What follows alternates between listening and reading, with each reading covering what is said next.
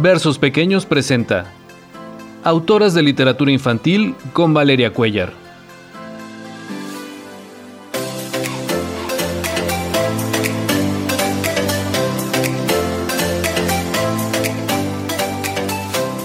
Hola, ¿cómo están? Bienvenidos a un episodio más de Versos Pequeños. Yo soy Valeria Cuellar y como ya lo notaron, comenzamos con la tercera temporada de este podcast.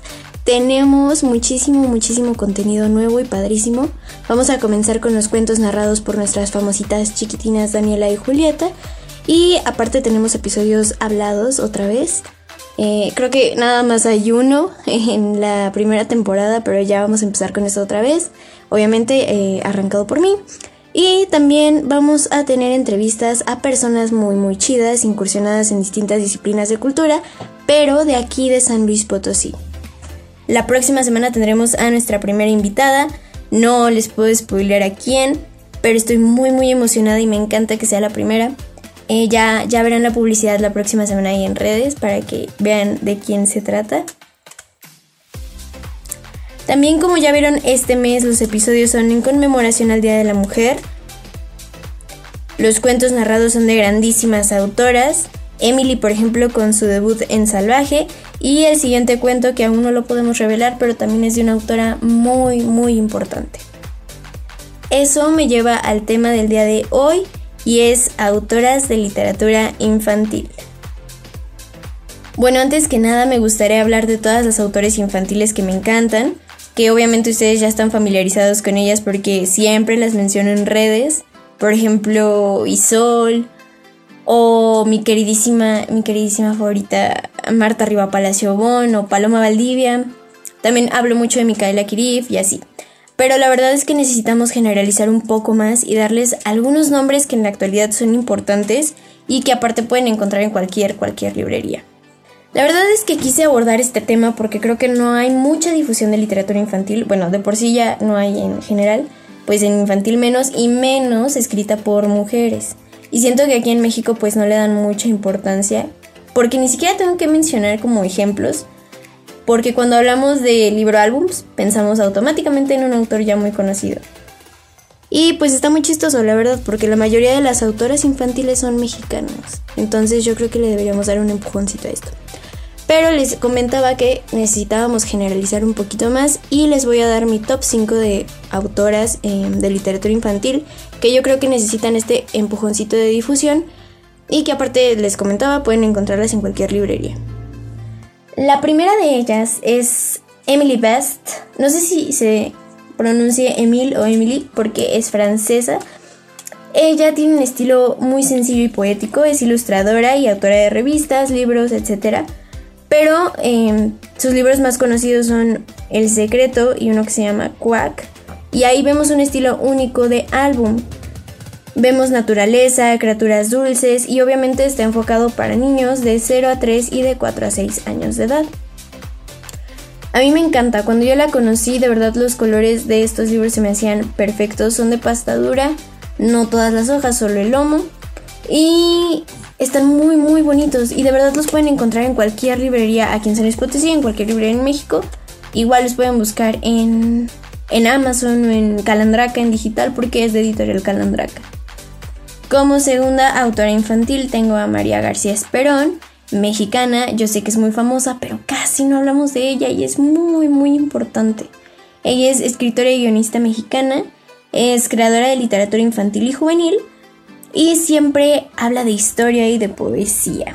Ha ganado muchísimos, muchísimos premios dentro del mundo literario y aparte me encanta porque cuando la conocí, la conocí gracias a el libro de Diccionario de mitos griegos, es de Editorial Naranjo y no manchen guau. O sea, neta, sí, es el mejor libro de, mitología que he leído. Y pues obviamente fui viendo que, que hacía este tipo de narraciones, de mitos y leyendas pero siempre enfocadas en la mitología tanto greca, como romana, contando toda, mm, pues ustedes saben, ¿no? O sea, cuando son narraciones en, literatura general, la, mitología o así, pues sí es medio complicada de leer. Y pues qué mejor que encontrar algo que nos muestre esa sencillez de literatura, de mitología para niños. Y yo creo que eh, María lo hace excelente. Entonces vayan a buscarlo ya.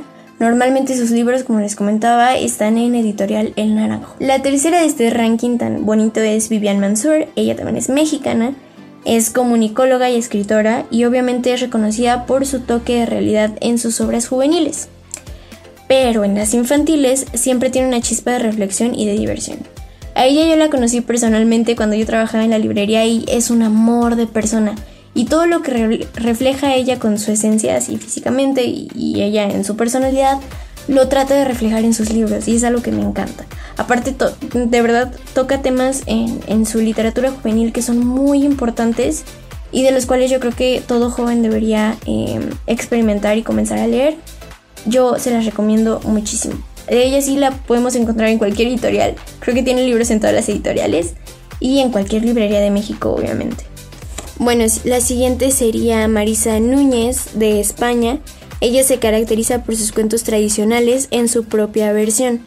Aparte son súper sencillos, los niños la aman y pues su obra más famosa que podemos encontrar en cualquier lado también es La Cebra Camila.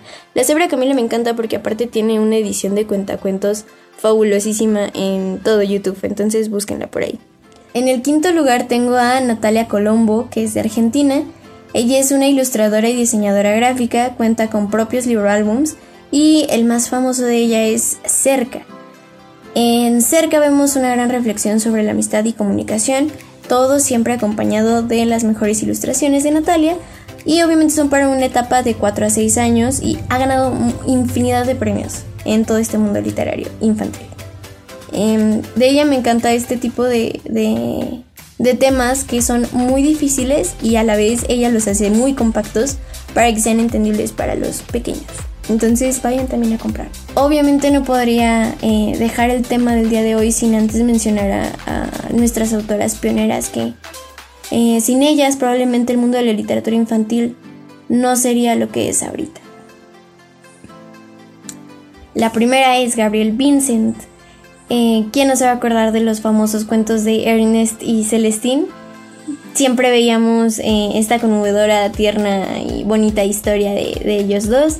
Y obviamente, cómo no acordarnos de Gabriel porque sus ilustraciones siempre eran en carboncillo. Aparte, ella creo que ella no se consideraba autora, más bien se, se consideraba ilustradora completamente. Y la verdad es que sí, o sea, tenía una técnica para dibujar increíble. Entonces, de ella sí, pues, que les digo, la pueden encontrar en todos lados. Y adelante, vayan a darse una vuelta. Creo que ella es una de las principales fuentes de literatura infantil aquí en, bueno, en todo el mundo, para empezar. La siguiente es Astrid Lindgren, famosa por Pipi Calzas Largas. ¿Quién ha escuchado esta historia tan bonita? Aparte ella tiene muchísima, muchísima difusión internacional. Em, de ella podemos ver siempre cuentos de hadas, pero hablamos en sus cuentos de hadas con un poco de realidad, hablamos de situaciones cotidianas y infantiles, pero siempre llevando a un tema de sensibilidad y reflexión. También les quería mencionar a una persona que se me hace fantástica. La pueden encontrar en. Hace poquito hice un, un post para Instagram de ella, eh, homenajeándola por su aniversario luctuoso. Es Gloria Fuertes ella es una poetista infantil y cuentacuentos, obviamente reconocida por su poesía sencilla en los libros infantiles y aparte siempre que están llenos de, adivinanzas, de rimas y de mucho humor. De ella podemos encontrar sus cuentacuentos hasta en YouTube, o sea, la verdad es que está lleno, lleno ahí de, Gloria Fuertes. Y aparte, bueno, si no la, si no la conocen o no la ubican mucho, ella es la autora de estos libros de 365 días, ah no, 365 cuentos para cada día del año, ¿no? Eh, es ella. Siempre tiene microcuentos para, para cuentos de buenas noches o cuentos de la vida cotidiana, así. Así es Gloria Fuertes. Entonces es, es una... Bueno, si ustedes la ven en los videos, es una persona increíble, llena de, de personalidad, de humor y de toda esta ternura de cuentacuentos tradicional que nos encantaba cuando, cuando estábamos chiquitos. Entonces vayan a, buscarla y obviamente vayan a, a, buscar sus libros que también están por todo, por todo el mundo, en cualquier librería los podemos encontrar. Y no me puedo ir sin antes mencionarles también a, personas muy importantes dentro de la literatura, mujeres, mujeres importantes dentro de la literatura infantil, eh, sobre todo para los más, más chiquitos que son de 0 a 3 años, como Olga de Dios, Ana Llenas con sus emocionarios siempre que te tocan el alma y que gracias a ella podemos ponerles colores a nuestras emociones. Bueno, ella es Ana Llenas. Vayan a buscarla, eh, vayan a buscarla en todas las librerías. Todas las librerías tienen por lo menos un libro de Ana Llenas. Y para los más más bebés, ya saben que yo siempre les he recomendado la editorial Convel. Pero dentro de esta editorial hay tres mujeres que yo quisiera mencionar, porque son muy muy importantes y que yo considero son las mejores autoras, autores de, literatura infantil para bebés. La primera es Mar Venegas, Marta Altés y Elisenda Roca. Vayan a buscarlas ya, ya, ya. Y pues nada, muchísimas gracias por eh, sintonizarnos el día de hoy en un episodio más de Versos Pequeños. Recuerden que nos pueden escuchar en Spotify como Versos Pequeños, también en Google Podcast y en Radiocast.